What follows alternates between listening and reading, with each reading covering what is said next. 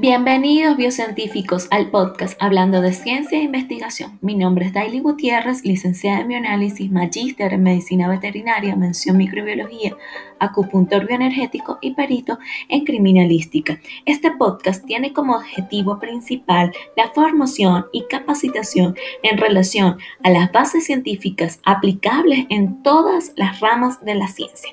Por este medio te brindaremos, con la ayuda de profesionales capacitados, las técnicas, procedimientos y lo que esté en boga en el ámbito científico.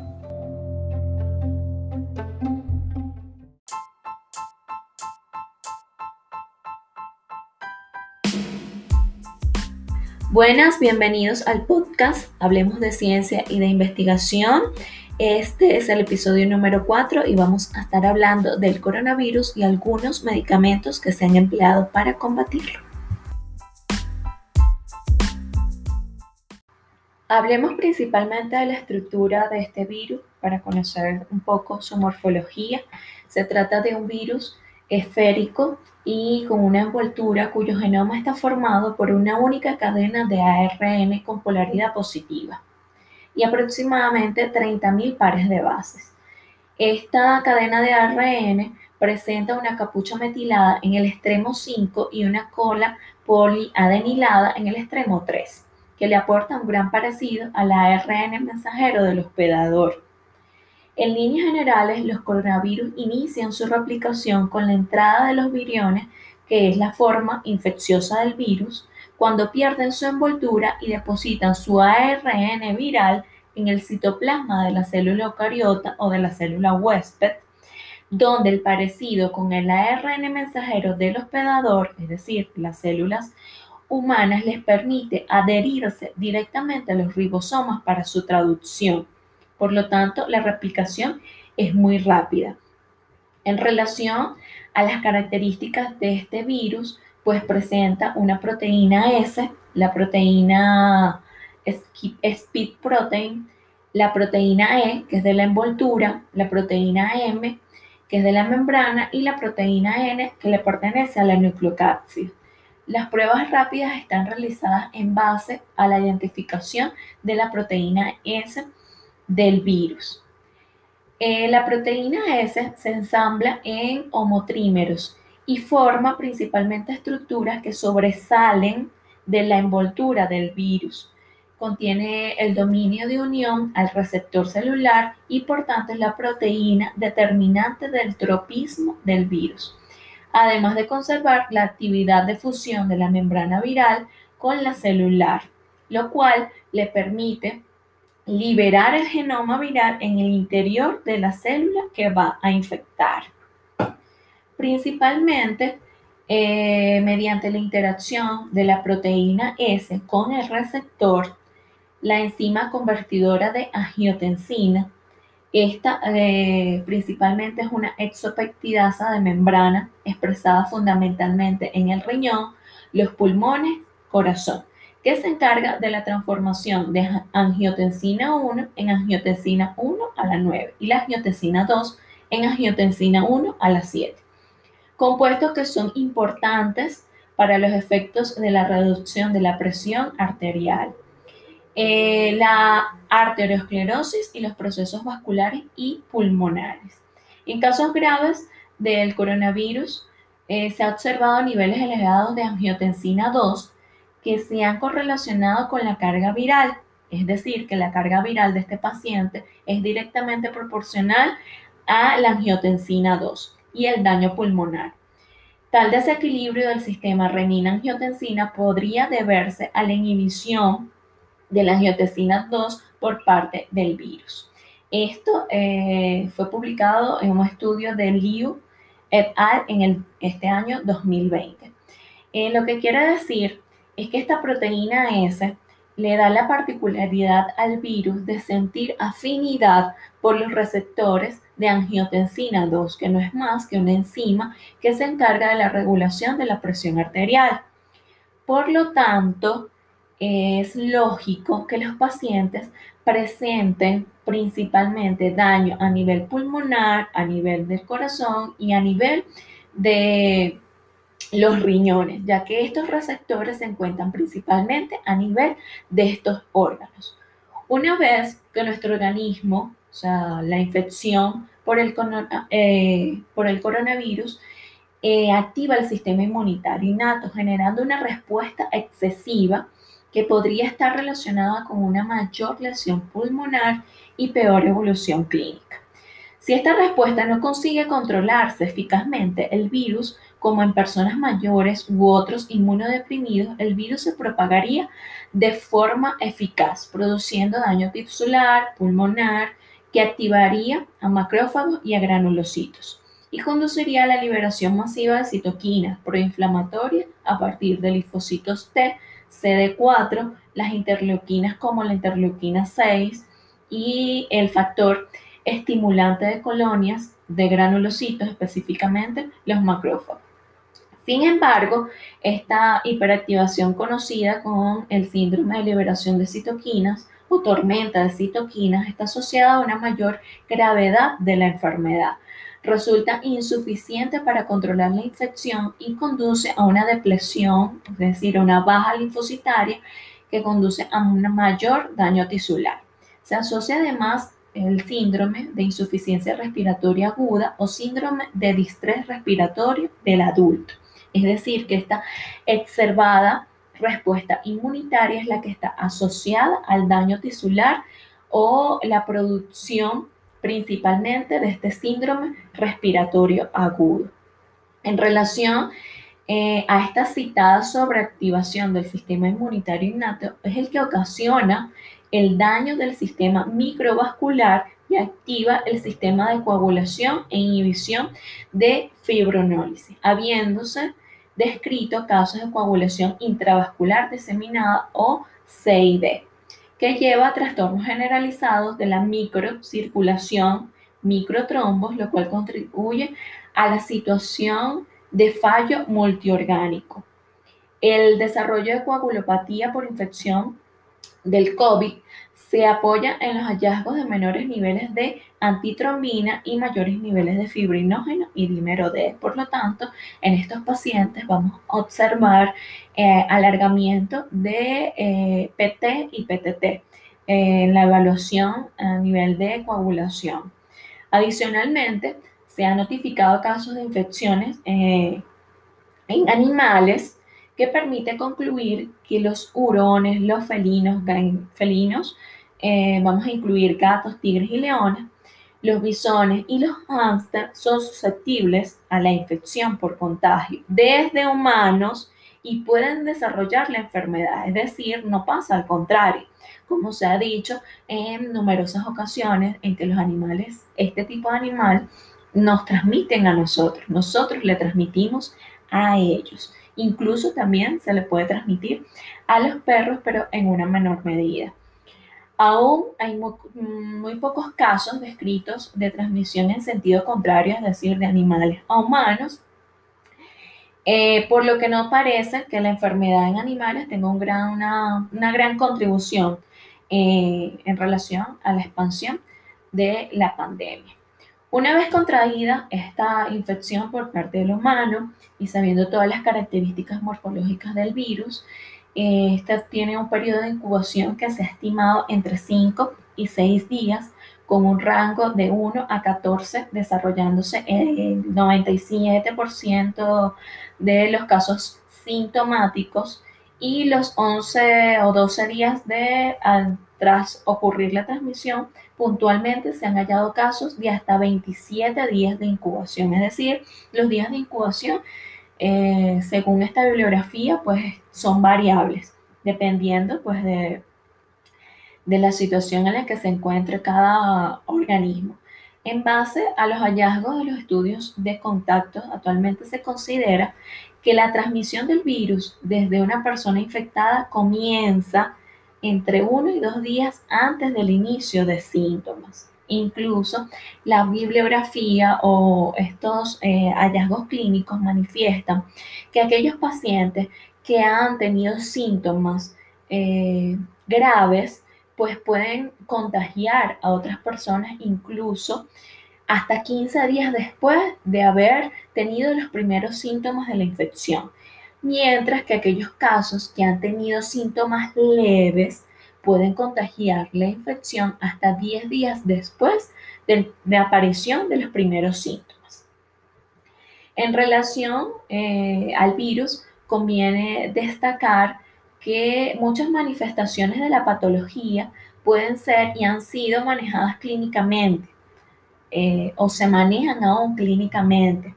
Es decir, el tratamiento debe de por sí individualizarse porque eh, se observan, en el caso, eh, tenemos el caso que acabamos de mencionar, los días de incubación varían de acuerdo a las personas, los síntomas que presentan las, las personas e incluso Hoy en día se sabe que hay portadores sanos o portadores completamente asintomáticos del virus, lo cual representa un riesgo de expansión de, esta, de este virus, lo que es inconveniente o poco favorable para el control de la pandemia. Además, el aislamiento del paciente entre los tratamientos de soporte suele asegurar una correcta se tiene que asegurar, mejor dicho, una correcta hidratación, administración de antitérmicos eh, en los pacientes, principalmente que presentan fiebre. En el caso, en estos casos, se ha recomendado el uso de paracetamol, eh, antibióticos solamente si se sospecha de infecciones bacterianas secundarias, es decir, infecciones o bacterias que se hayan aprovechado del caso de eh, del caso de que el paciente eh, haya disminuido o su sistema inmunitario esté inmunocomprometido, pues se hayan aprovechado de la situación y se haga estudios principalmente determinando que el paciente, aparte de tener el virus, tiene daños colaterales por la infección bacteriana. Solo en esos casos se recomienda el uso de antibióticos. En el caso de analgésicos, pues eh, para, controlar, para controlar los posibles dolores y casos graves, críticos con disnea, hipoxia, y pues la administración de oxígeno o ventilación mecánica en caso de de insuficiencia de oxígeno a estos pacientes, pues que eh, uno de los principales síntomas ha sido la disminución de oxígeno en los pulmones. Con respecto a los tratamientos específicos, pues por, por falta principalmente de evidencias sólidas, a mediados de julio del 2020, la Organización Mundial de la Salud pues recomienda el uso, excepto en el contexto de un ensayo clínico, de ninguno de los siguientes medicamentos. Cloroquina o hidroxicloroquina, con o sin acitromicina. Antivirales como lopinavir, ritonavir, umifenovir, favipiravir, inmunomoduladores como el tocilizumab eh, o de plasma de compaleciente. En el caso del rendecibir, como veremos o vamos a discutir, pues más adelante debe ser considerado aparte eh, por los efectos que, que han visto en el caso de los pacientes en condiciones delicadas, es decir, estos pacientes que tienen ya insuficiencia respiratoria. Tampoco hay datos suficientes para la recomendación de uso rutinario de agentes trombolíticos o aumento de la dosis de anticoagulantes para la prevención de eventos trombóticos en pacientes hospitalizados o recuperados. Por lo tanto, vamos a hablar de todos estos medicamentos que se han usado a lo largo de esta pandemia. Comenzamos por el primero, o sea, el primero que salió a la luz pública cuyos hospitales a nivel mundial pues usaron que no es más que la hidroxicloroquina o cloroquina. La hidroxicloroquina deriva de la cloroquina, se ha usado para tratar enfermedades autoinmunes y por su capacidad de actuar como inmunomodulador.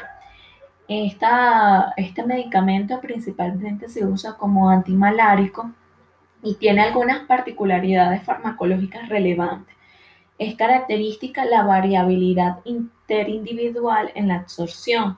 Además, las concentraciones plasmáticas pueden alterarse con el nivel de actividad inflamatoria de la enfermedad, por lo que también existe variabilidad intraindividual. Se distribuye ampliamente en el tejido muscular, hígado, vasos, riñones, pulmones, células de la sangre, glándula pituitaria y suprarrenal, y tejidos que contienen melanina. Se metaboliza en el hígado y se excreta por vía renal.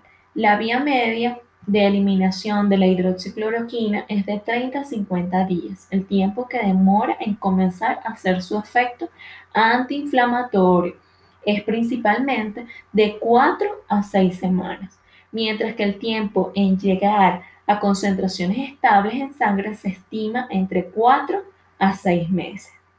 Se recomienda que la dosis de uso no supere los 6.5 miligramos por día, tomando como referencia el peso ideal del paciente, es decir, por kilogramo.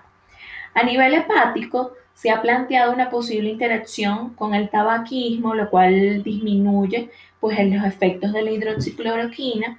Es bien conocido que el tabaco es inductor del CIP 450, lo que sugiere que puede disminuir el efecto.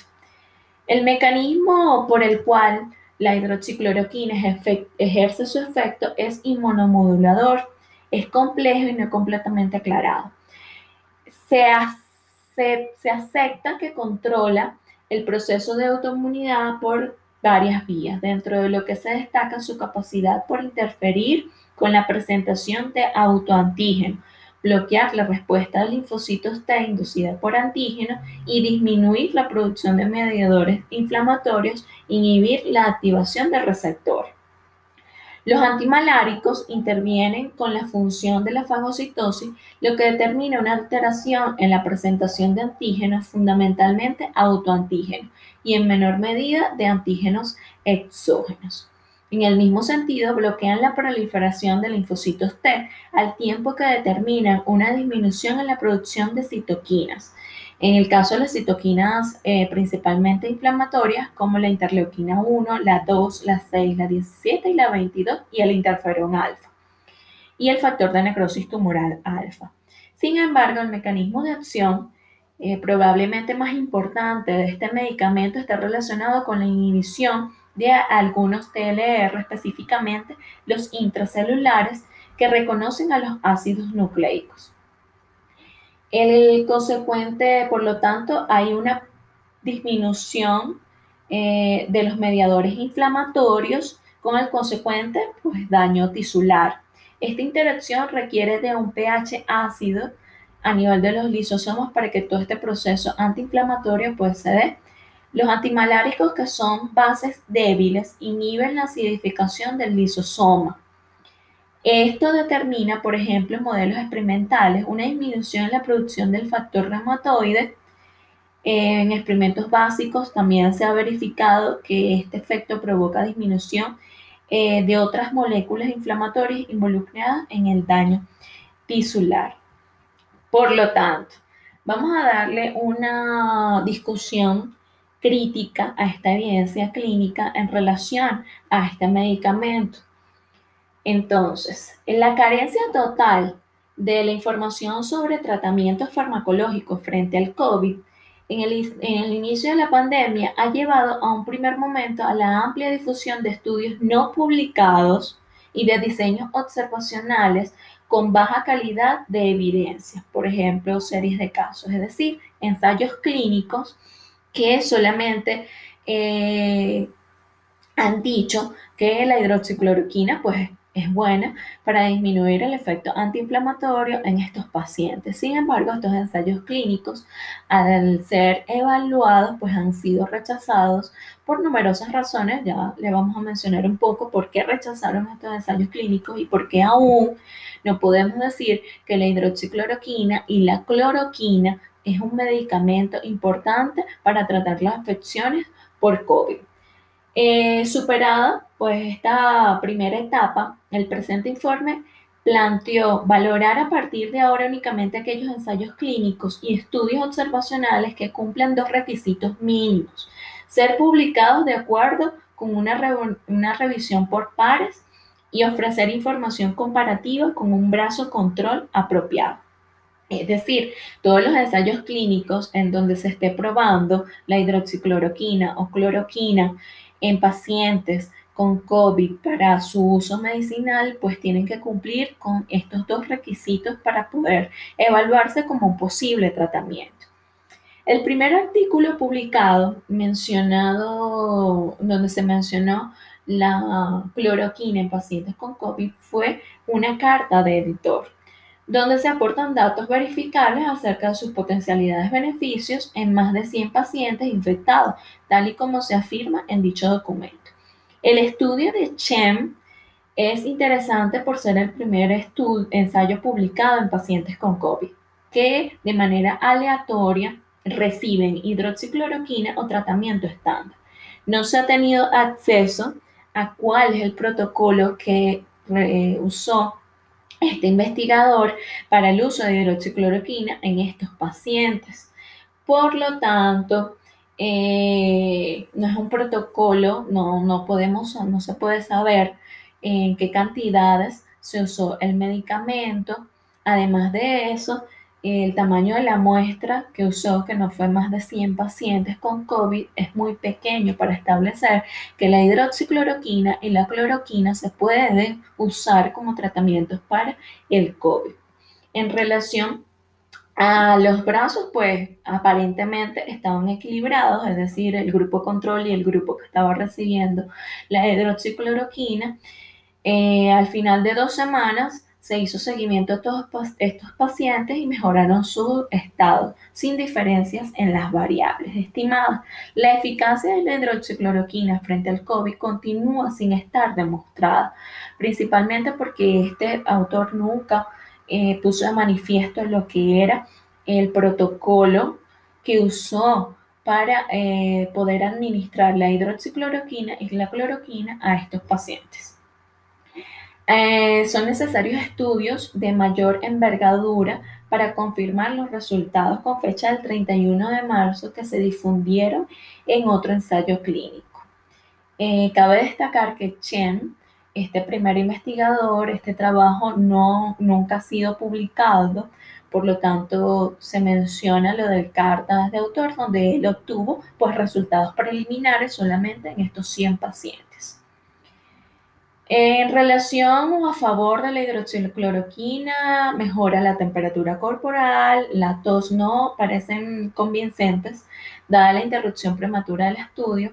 Las discrepancias entre el protocolo y el artículo de las variables comunicadas y el rango de edad de los pacientes, así como la ausencia de resultados del grupo. Es decir, carecen de muchas variables o para poder decir que la hidroxicloroquina o la cloroquina se pueden usar como tratamientos del COVID. Tampoco está claro que finalmente se utilizará placebo en el estudio y que las diferencias apreciadas sean clínicamente significativas. En relación pues a otro trabajo eh, eh, realizado por TAM en abril, se trata de un estudio con mayor tamaño de muestra del que se conocen resultados, no se apreciaron diferencias a favor de la eh, hidroxicloroquina en la variable principal, ni en la mayoría de las secundarias. Eh, en relación a otros puntos temporales, mejora los síntomas clínicos y el recuento del linfocito.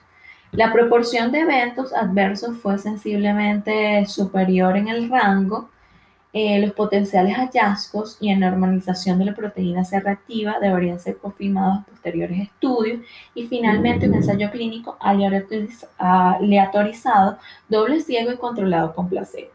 Es decir, también tenía muchas variables de, que eran dudosas para poder decir que la hidroxicloroquina y la cloroquina pues, podían ser usados como medicamentos eh, para tratar a los pacientes con COVID.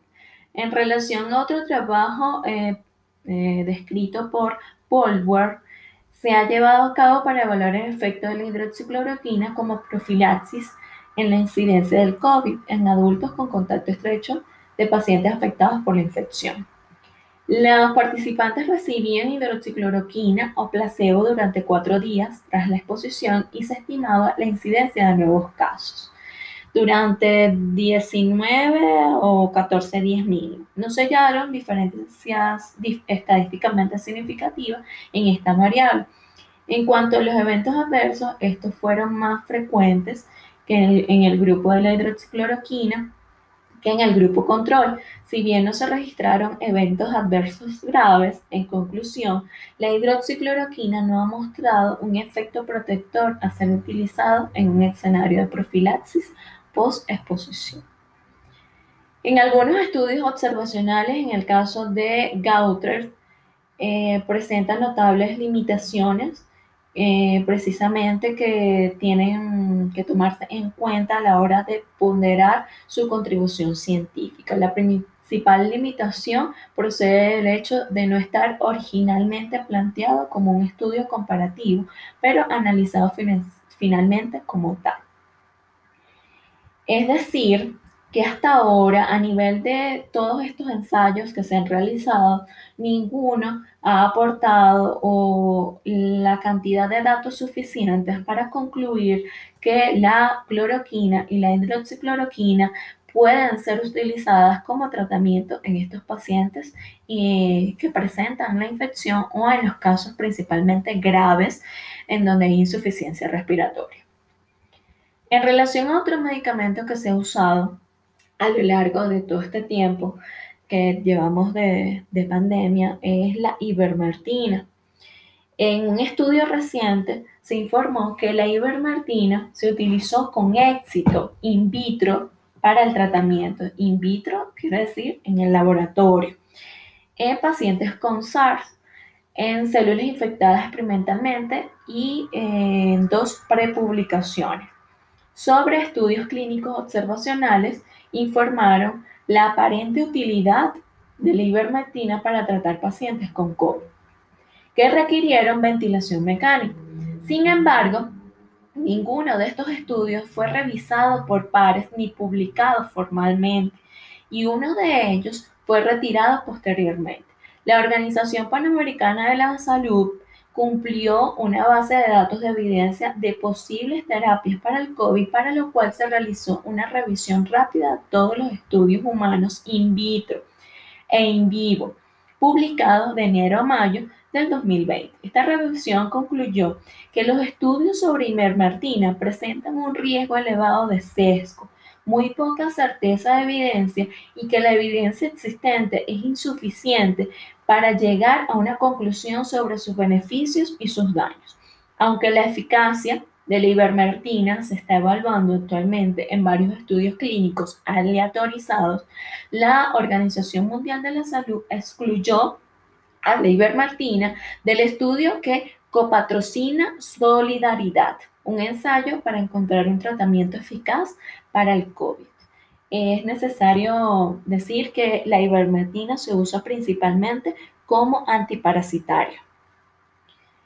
En relación a un medicamento que ahorita en estos momentos pues es el boom es uno de los que posiblemente se evalúa como terapia en estos casos graves de contagio en los pacientes que tienen insuficiencia respiratoria es el Remdesivir que no se trata más que un prefármaco, una sustancia inocua que se transforma en fármaco dentro del organismo cuando es metabolizado. Es un, es un fármaco antiviral, pertenece a la familia de los análogos de los nucleótidos y actúa inhibiendo una enzima del virus indispensable para su multiplicación.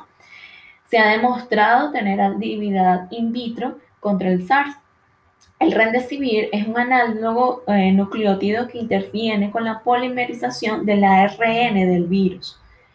Se desarrolló inicialmente como tratamiento para la enfermedad provocada por el virus del ébola, pero presenta actividad in vitro frente, frente a otros virus, incluyendo el, coronavirus. En modelos de experimentación en animales, el remdesivir ha demostrado ser prometedor en contra de una amplia gama de virus de ARN, entre ellos el SARS y el MERS.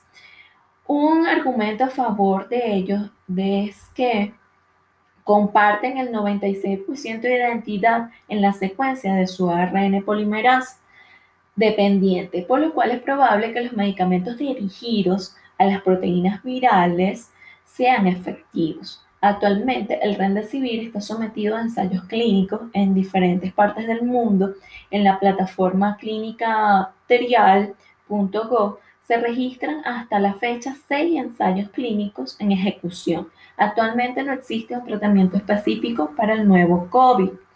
Por lo tanto, en resumen, Podemos decir que el remdesivir es un profármaco análogo del nucleótido adenosina, el cual interrumpe la replicación viral al inhibir la enzima ARN polimerasa del virus. Es una molécula en investigación actualmente sin indicaciones autorizadas por ninguna autoridad sanitaria.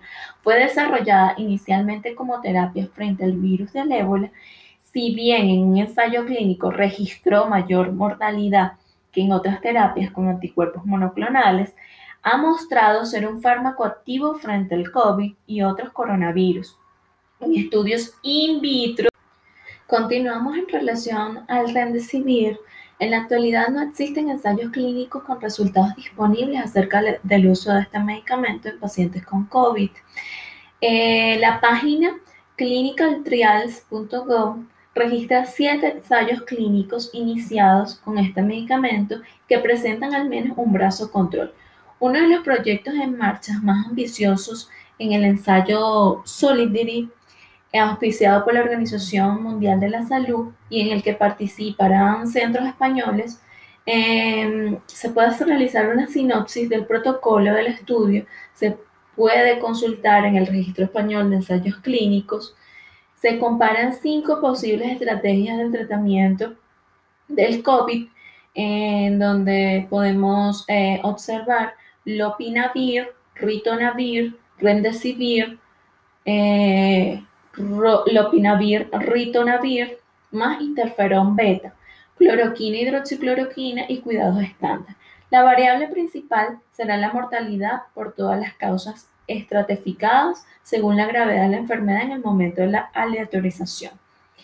Desde una perspectiva clínica, solo es posible destacar la serie de casos descritas en el estudio de Grain.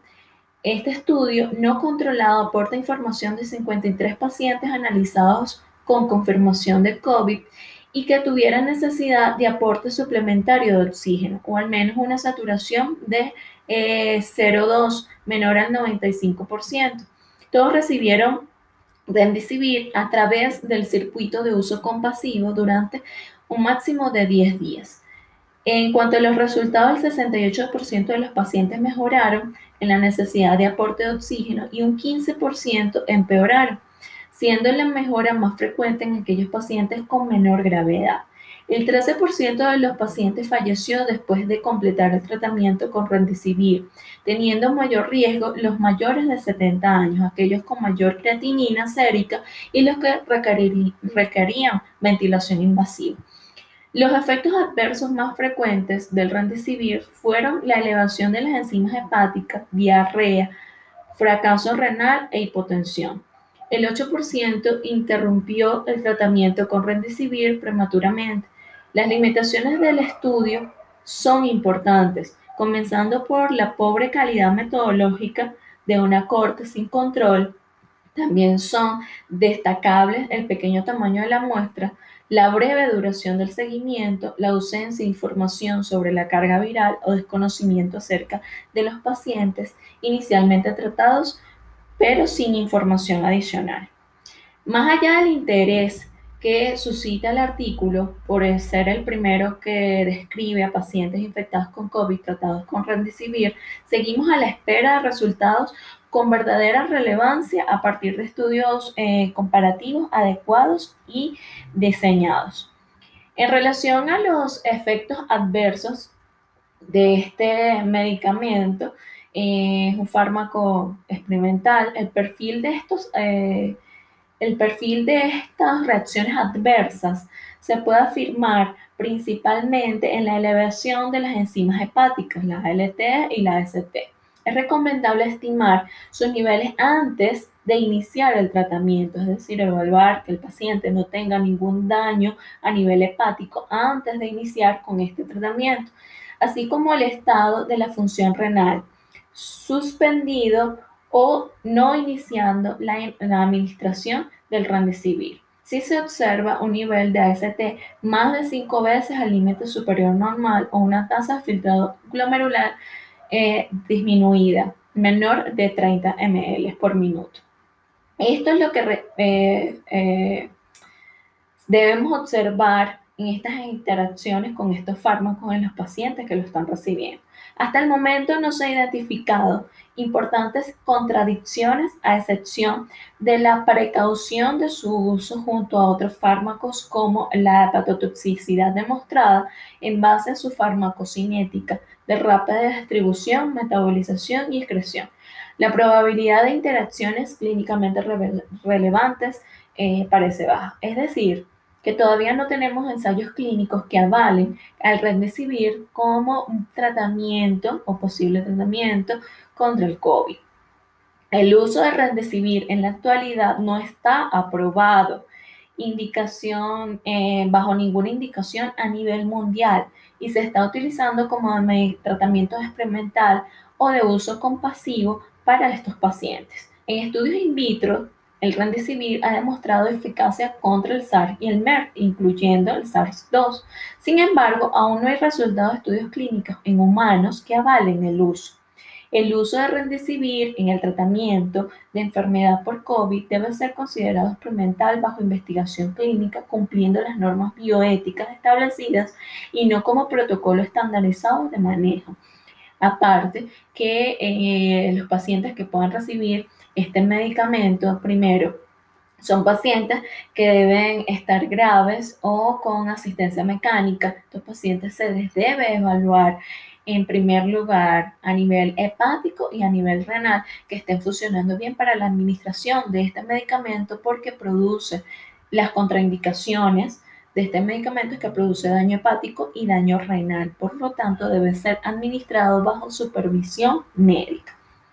En relación a otro este, no medicamento, eh, esto me enteré por, por comentarios del uso del dióxido de cloro como posible cura para el coronavirus, solamente eh, voy a indicar que no, o sea, que no se puede usar el dióxido de cloro para combatir el coronavirus.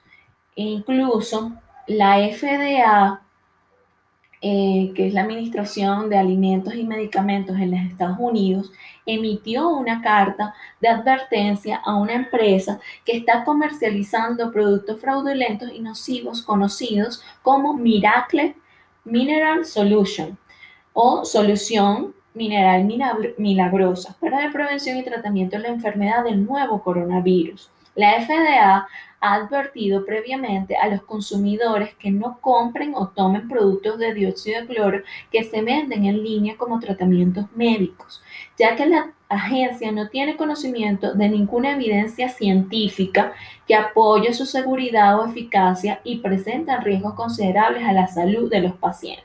La FDA está tomando esta medida para proteger a los estadounidenses y como parte de su respuesta a la pandemia global contra el COVID.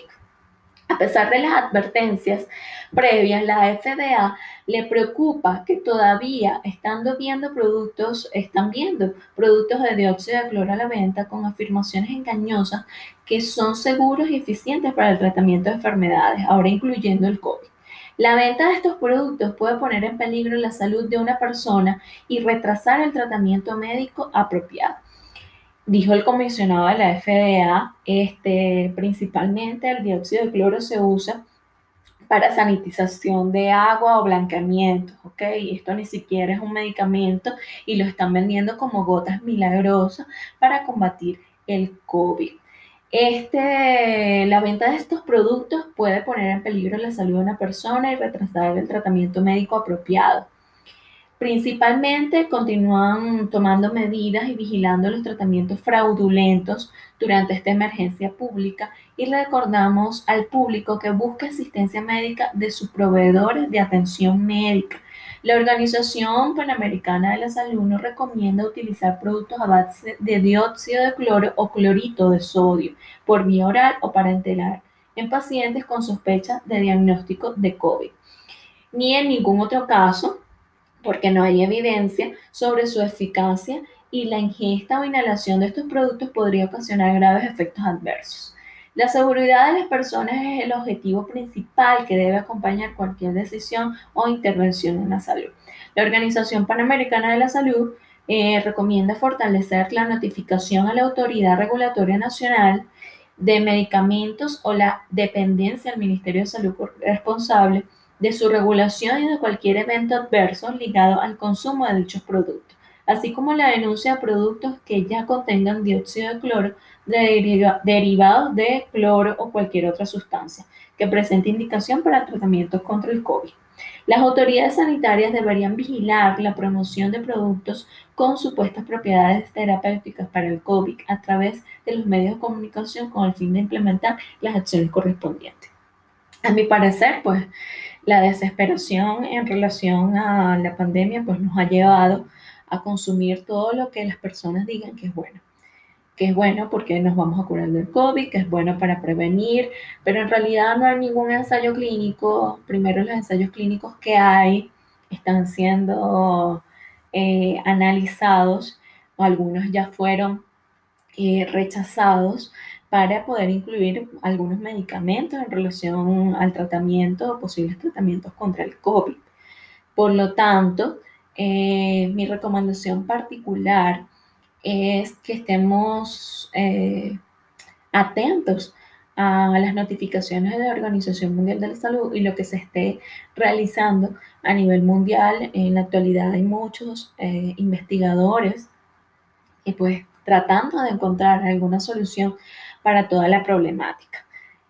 Eh, a mi parecer, no podemos ingerir, o sea, no se puede ingerir nada, nada que no se haya sometido a un ensayo clínico y este ensayo clínico haya sido eh, avalado por la Organización Mundial de la Salud. De hecho, ya dijeron cuáles iban a ser los requisitos para poder evaluar estos trabajos.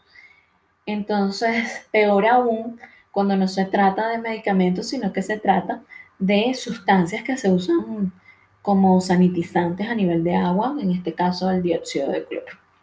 En relación a la toxicidad, y fíjense lo que puede causar la ingestión del dióxido de cloro o clorito sódico, reaccionan rápidamente en los tejidos humanos y si se ingiere puede causar irritación en la boca, el esófago y el estómago, con un cuadro digestivo irritativo severo, con la presencia de náuseas, vómitos, diarrea, además graves trastornos hematológicos, causando metahemoglobina o hemólisis cardiovascular y a nivel renal también causa daños. La disminución de la presión arterial puede dar lugar a síntomas graves como complicaciones respiratorias debido a la modificación de la capacidad de la sangre para transportar oxígeno. Adicionalmente, la inhalación a través de nebulizadores puede generar edema pulmonar, broncoespasmo, neumonitis química y edema de glotis e incluso producir la muerte si las exposiciones están por encima del valor límite de exposición profesional. La exposición prolongada puede dar lugar a bronquitis crónicas y erosiones dentales. Las concentraciones elevadas pueden ocasionar efectos adversos en distintos órganos. La Administración de Alimentos y Medicamentos de la FDA de Estados Unidos ha recibido informes sobre eventos adversos graves en pacientes que han consumido dióxido de cloro, incluidos insuficiencia respiratoria, alteraciones en la actividad eléctrica del corazón, hipotensión, insuficiencia hepática, anemia, vómitos y diarrea severa. La Organización eh, Mundial de la Salud, pues obviamente no ha avalado el uso de esto, la FDA ni ninguna organización, ¿ok? Eh, se puede observar que es bastante tóxico la ingestión y mucho más cuando las personas solamente que una gota, dos gotas, ni siquiera eh, podemos afirmar que esto en ninguna de sus presentaciones y en ninguna de sus dosis puede causar pues la cura para el virus. En relación a otro medicamento, la Organización Mundial de la Salud acoge con satisfacción los resultados de un ensayo sobre el uso de la dexametasona en el tratamiento de pacientes con COVID en estado crítico. Solamente el uso en estado crítico, es decir, aquellos pacientes que tengan insuficiencia respiratoria. La Organización Mundial de la Salud acoge con satisfacción los resultados iniciales de un ensayo clínico realizado en el Reino Unido que indican que la dexametasona, un corticoide, puede salvar la vida de pacientes con COVID en estado crítico, según las conclusiones preliminares compartidas por la Organización Mundial de la Salud, se ha demostrado que el tratamiento reduce en aproximadamente un tercio la mortalidad entre pacientes que requieren ventilación y en alrededor de un quinto entre las pacientes que solo precisan oxigenoterapia. Solo se observan efectos beneficiosos en pacientes graves con COVID, no en casos eh, leves. En el primer, es el primer tratamiento que ha demostrado reducir la mortalidad entre pacientes con COVID que necesitan oxigenoterapia o ventilación. Eh, dijo el director de la Organización Mundial de la Salud, es una excelente noticia y me gustaría felicitar al gobierno del Reino Unido, la Universidad de Oxford y numerosos hospitales y pacientes del Reino Unido que han contribuido a este avance científico que puede salvar vidas. La dexametasona pues, es un, un corticoide que se utiliza desde los años 70 para reducir la inflamación en las ciertas enfermedades como, con procesos inflamatorios y ciertos tipos de cáncer. Está incluida en la lista modelo de la Organización Mundial de la Salud de medicamentos esenciales desde 1977 en diversas formulaciones. Actualmente no está protegida por patente y está disponible a un precio asequible en la mayoría de los países. Los investigadores eh, han enviado a la Organización Mundial de Salud las conclusiones preliminares sobre los resultados del ensayo y esperamos recibir el análisis completo de los datos en los próximos días. La Organización Mundial de la Salud coordinará con un metaanálisis que permita ampliar eh, los conocimientos sobre esta intervención. Las orientaciones clínicas de la Organización Mundial de la Salud manifiestan que se actualizarán para reflejar cómo y cuándo deberían utilizarse los medicamentos en pacientes con COVID.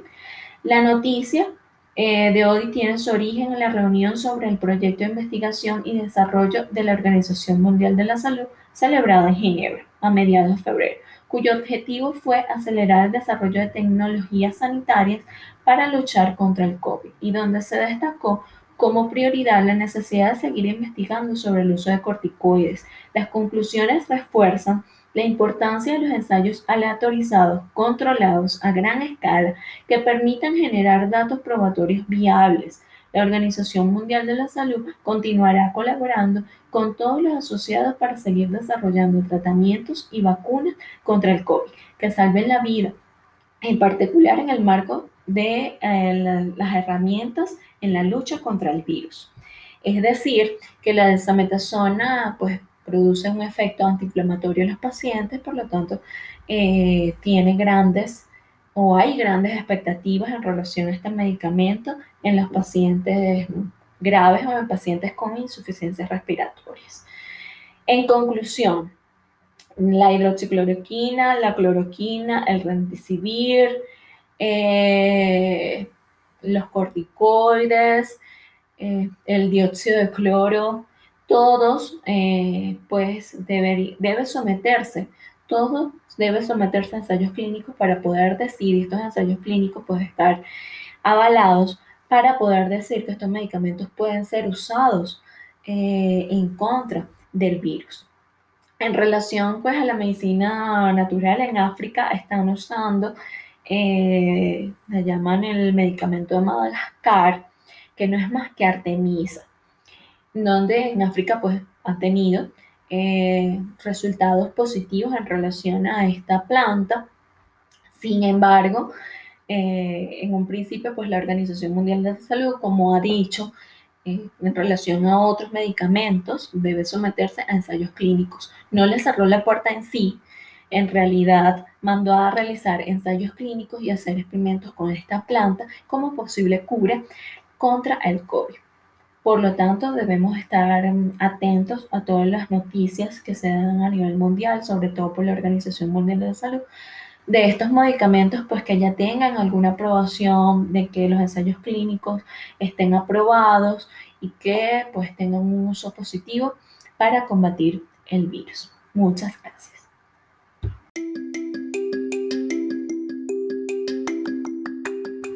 Biocientíficos. De esta manera hemos llegado al final del episodio. Te invito a suscribirte, compartir la información. Si deseas realizar algún aporte científico, ponte en contacto con nosotros. Y esto fue Hablando de Ciencia e Investigación.